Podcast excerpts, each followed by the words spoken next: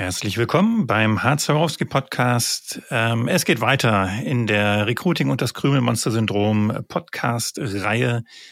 Ich versuche das mal tatsächlich ein bisschen einzuhalten. Also jetzt kommt Folge drei und es geht um Geschwindigkeit, nachdem ich ja ähm, in den ersten beiden Folgen darüber gesprochen habe, dass wir fachliche Anforderungen aufweichen müssen und dass wir mit jedem sprechen müssen. Und jetzt geht es ein bisschen um Geschwindigkeit und äh, weil das eigentlich ganz kurz ist, äh, das kann man ganz schnell machen, habe ich noch eine kleine Ergänzung und die hört ihr nach dem Jingle.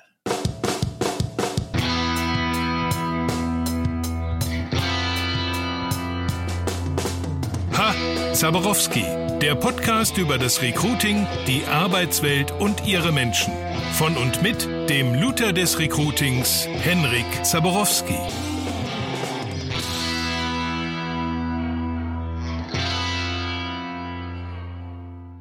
So, mir ist im Nachgang aufgefallen, ich mache ja diese Podcasts alle aus, dem, aus der Hüfte. Und ich habe in der letzten Folge mit jedem Sprechen, glaube ich, einen Aspekt vergessen. Zumindest bin ich mir ziemlich sicher. Und äh, der geht aber ein bisschen einher mit, ähm, mit dem Thema jetzt hier Geschwindigkeit ähm, und äh, in Aktion geraten. Und von daher ähm, möchte ich das hier noch mit einflechten. Also erstmal ganz grundsätzlich, worum geht es? Es geht darum, dass wir heutzutage schneller sein müssen. Ich schiebe gleich dazu. Wir haben jetzt zwei Projekte gehabt als Personalberatung, wo das Unternehmen oder die zwei Kunden extremst langsam waren. Und es hat trotzdem funktioniert. Also letztendlich haben die beiden Kandidaten ähm, also eine Zusage bekommen. Das ging auch relativ normal schnell, ich sag mal vier, fünf Wochen. Und dann hat's aber nochmal vier, fünf Wochen gedauert, bis der Arbeitsvertrag da war. So, wo man sich natürlich als Dienstleister die Hände, die Haare rauft und sagt, wie kann das sein? Jetzt sind die doch gleich wieder weg. Und da war es aber tatsächlich so, dass ähm, die Kandidaten gesagt haben, nee, ich warte. Ja, ähm, und zwar äh, in dem Fall natürlich auch, weil sie gesagt haben, der Job passt einfach super und ich habe das Team kennengelernt, die Führungskraft und so. Ich äh, finde es zwar ärgerlich, dass es jetzt so lange dauert und ich frage mich natürlich schon so ein bisschen, was soll ich daraus schlussfolgern, aber der Job und das Team und die Führungskraft sind cool und ich möchte gerne hin und jetzt warte ich halt. Also auch das gibt es immer noch, ja. Ähm, vorher war der Prozess aber halbwegs schnell. So, das ist schon mal ganz wichtig. Und ähm, das ist halt so ähm, dieser Punkt, wenn ich eine Bewerbung bekomme, wer bekommt das heutzutage schon noch? Dann ähm, sollte ich halt auch relativ zügig reagieren und da ist eigentlich immer mein, mein Ansatz, also ich kann eigentlich am gleichen, spätestens am nächsten Tag eine Entscheidung treffen, möchte ich diese Person zum Gespräch einladen oder nicht, beziehungsweise was hindert mich daran, diese Entscheidung zu treffen? Und dann ist ja die Konsequenz, ich bin mir unsicher, also rufe ich diese Person an. Und das kann ich am ersten, spätestens am zweiten Arbeitstag entscheiden. Da brauche ich nicht noch dreimal drüber schlafen, weil auch drüber schlafen ändert ja nichts an der Informationslage. Ne? Ich muss mir also mehr Informationen holen, dafür muss ich mit der Person sprechen. So, das kann ich sehr zügig entscheiden. Und dann kann ich den Bewerber, die Bewerberin anrufen oder anschreiben und sagen, Mensch, ähm, wie sieht's aus? Äh, ich habe da noch ein paar Fragen. Ähm, Terminvorschlag so und so in zwei, drei Tagen oder sowas. Können wir mal äh, kurz schnacken. So.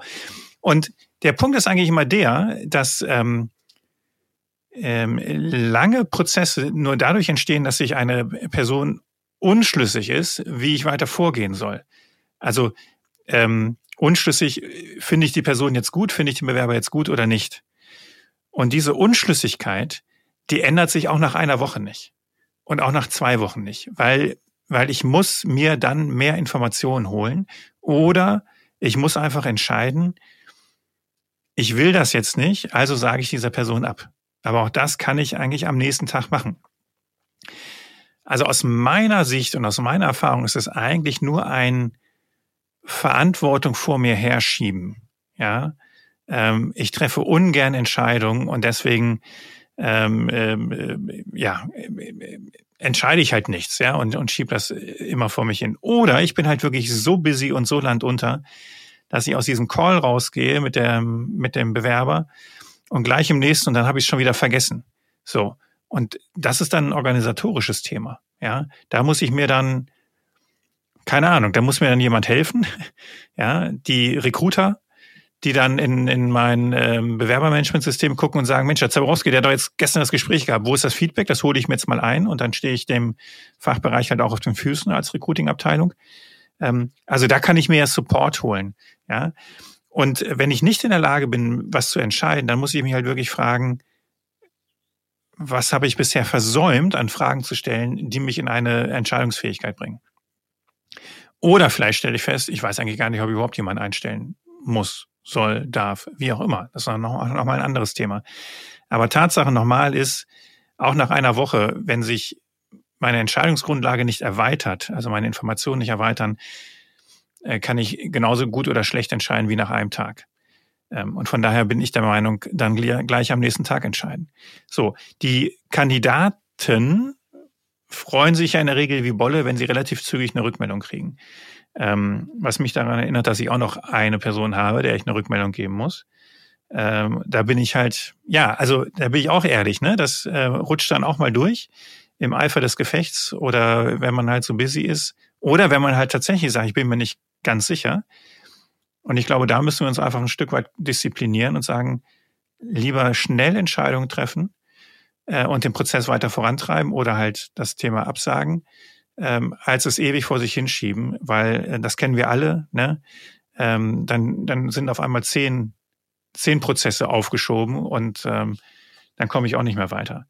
So, also schnell sein heißt, ich kann innerhalb von ein, zwei Tagen eine Entscheidung treffen, ich kann eine, in Aktion gehen, ich kann sagen, lieber Bewerber, liebe Bewerberin, lasst uns miteinander sprechen und danach kann ich auch weiter entscheiden, wie es weitergehen soll. Das ist eine ganz kurze Podcast-Folge. Also schnell sein ist heute das Thema. Und das gilt übrigens auch ähm, natürlich im Active Sourcing. Ja, wobei ich da ja inzwischen sagen muss, ähm, die, die Arbeitnehmerinnen da draußen, die haben ja alle einen Job, ne? Das sind ja keine Bewerber oder Kandidaten oder sowas. Die werden ja so zugeballert, dass viele ähm, ja gar nicht mehr durchsteigen oder dann halt auch gar nicht mehr reagieren oder halt sehr spät reagieren, weil sie sagen, ah, sorry, ich ertrinke hier Nachrichten und ich habe ja auch noch anderes zu tun. Ähm, ich muss jetzt hier nicht jede Nachricht beantworten. Also von daher ähm, aber wenn da mal eine reagiert, dann ist es natürlich auch wiederum mein Job, relativ zügig zu sein. So, und das bringt mich jetzt nochmal ähm, in ein bisschen an, in Anlehnung an das mit jedem Sprechen. Ähm, ich weiß nicht, ob ich das in der letzten Folge ausreichend betont habe. Mir geht es darum, dass wir wirklich mit jedem ins Gespräch kommen. Ja, um nämlich gemeinsam zu klären, lieber Bewerberkandidat, lieber Arbeitnehmer, Arbeitnehmerin, was willst du? Wo stehst du? Was ist deine Situation? Und wo stehen wir und was suchen wir? Ähm ich habe jetzt mehrmals die Erfahrung gehabt, gemacht, ähm, gerade halt auch im Active Sourcing, dass ich ähm, Gespräche geführt habe mit Menschen, die eigentlich gar nicht wollten oder wo ich eigentlich gar nicht wollte. Und wo es dann aber nachher sich perfekt ins Positive gedreht hat. Ja. Ein Beispiel, ich hatte jemanden angeschrieben ähm, äh, zum, zum Jahreswechsel äh, für eine, für eine HR-Position und dann schrieb der mir, äh, Mensch Henrik, vielen Dank, aber ich habe gerade ähm, ich fange jetzt, ich fange jetzt zum 1. Januar, 2. Januar meinen neuen Job an. Ich bin schon versorgt. Und schrieb aber trotzdem, aber wir können ja gerne mal sprechen. So. Und ich habe gedacht, oh, nee. Also ich bin hier gerade mörderbusy und ähm, du hast einen Job. Was soll ich jetzt mit dir sprechen? Ja, also dafür habe ich eigentlich keine Zeit. So. Und dann habe ich gesagt, ja, ne, wie immer, du musst halt auch leben, was du predigst. Ja klar, dann führst du jetzt ein Gespräch. Ne? Und da ist halt einfach nur ein bisschen Smalltalk. So, und wir haben miteinander gesprochen. Da war er die erste Woche, der, der dritte oder vierte Tag im Job und sagt, ja, Henrik, pass auf, ich merke jetzt schon, das ist es hier nicht. Ja, ich habe lange Fahrtwege, das habe ich unterschätzt. Ähm, und äh, ich langweile mich jetzt schon. Das wurde mir hier alles anders verkauft. Und ich habe gedacht, wie gut, dass wir sprechen. Und ich nicht gesagt habe, ja, nee, du hast ja jetzt einen Job, da habe ich jetzt keinen Bock drauf, da habe ich keine Zeit für. Nein, wir gehen ins Gespräch. Wenn mir einer winkt, ja, äh, Zabrowski, wir können uns mal unterhalten, dann nehme ich dieses Gespräch wahr, egal was, ähm, was ich denke, was dabei rumkommt. So. Und dann haben wir gesprochen und ähm, er sagte, ich will hier weg. Und ich habe gesagt, ja, pass auf, hier, das ist mein Job. Sagte, alles klar, super. Und ähm, wir haben ihn in den Prozess reingebracht. Habe ich im Leben nicht mit gerechnet. Ja. Anderes Beispiel, ich habe jemanden angeschrieben für eine Sales-Stelle und da war in Klammern halt der Junior noch davor, weil ähm, wir halt Junior oder Senior oder also ne, mit Berufserfahrung gesucht haben. Und diese Person hatte zwei Jahre Berufserfahrung nach dem Studium und schreibt mir also, sie hätte kein Interesse an der Position. Sie sucht was höherwertiges. Und äh, war ich ein bisschen irritiert und habe dann geschrieben, ähm, erklär mir mal, was suchst du denn? Was meinst du denn mit höherwertig? Also denkst du dann in Richtung Führung? Und dann schrieb sie, nee, aber halt keine Junior, sie möchte eine Senior Account Manager Stelle oder sowas. Ja gut, wenn es jetzt nur um den Titel geht, ich meine, entschuldige, du hast zwei Jahre Berufserfahrung. Ja, also ähm, habe ich also wieder geschrieben, ja, woran machst du das denn fest? Lass uns doch mal übers Gehalt reden, ja? Wo liegst du denn gerade so? Oder ich kann dir ja mal einen groben Rahmen zurufen, wo du bei dieser Stelle hier liegst. Ja, und da hatte ich sie. Ne? Weil ähm, sie halt gerade sehr wenig verdient und gesagt hat, ja, wenn ich mich jetzt auf, ne, wenn ich jetzt in eine Junior, in Anführungsstrichen, Sales-Stelle gehe, dann verdiene ich ja weiter wenig, ich will aber mal richtig Geld verdienen. So, das war aber eine ganz andere Branche, um die es hier ging. Und in dieser Branche wurde, wird grundsätzlich gut Geld verdient. Von daher hat sie auch als normale Sales oder auch Juniorin mehr verdient als in ihrem aktuellen Job. Der Titel war völlig egal. So, was will ich sagen? Ähm, ich bin, ich habe versucht, in den Dialog zu kommen. Ja, ähm, sie hat mir geschrieben, sie hat kein Interesse, das ist ja, sie sucht was Höherwertiges und ich habe zurückgefragt, ja, was heißt das denn? Sag mal, was suchst du denn? Was, was ist das denn? So, und dann hat sich rausgestellt, letztendlich macht sie es am Gehalt fest. Ja. Und da konnte ich sagen, ja gut, da kann ich mitgehen. Und das sind diese, diese, diese Themen, die ich meine mit, mit, mit jedem sprechen und halt auch schnell sein. Äh, wir sind zu schnell dabei, äh, zu sagen, dafür habe ich jetzt keine Zeit, äh, da habe ich keine Lust zu, ich sehe den Sinn darin nicht. Boah, jetzt soll ich mit dem sprechen. Also ganz ehrlich, ja, ich war wirklich nicht begeistert, ähm, als der, der, der Junge da meinte, ja, ich bin jetzt gerade im neuen Job, aber wir können ja trotzdem mal sprechen. Ich habe gedacht, nee, habe ich, habe ich jetzt keinen Nerv drauf, ja. So. Und habe es trotzdem gemacht, es war gut. Ähm, und dieses, vielleicht könnte man es auch so zusammenfassen, äh, ähm, Recruiting muss oberste Priorität bekommen. Wenn ich immer erst sage, ich habe anderes zu tun, mein operatives Business, gerade ja für die Hiring Manager, für die Führungskräfte, ne? Ähm, äh, das ist ja die, die, die, die, die Krux. Also ich habe zu viel zu tun, weil mir Mitarbeiter fehlen.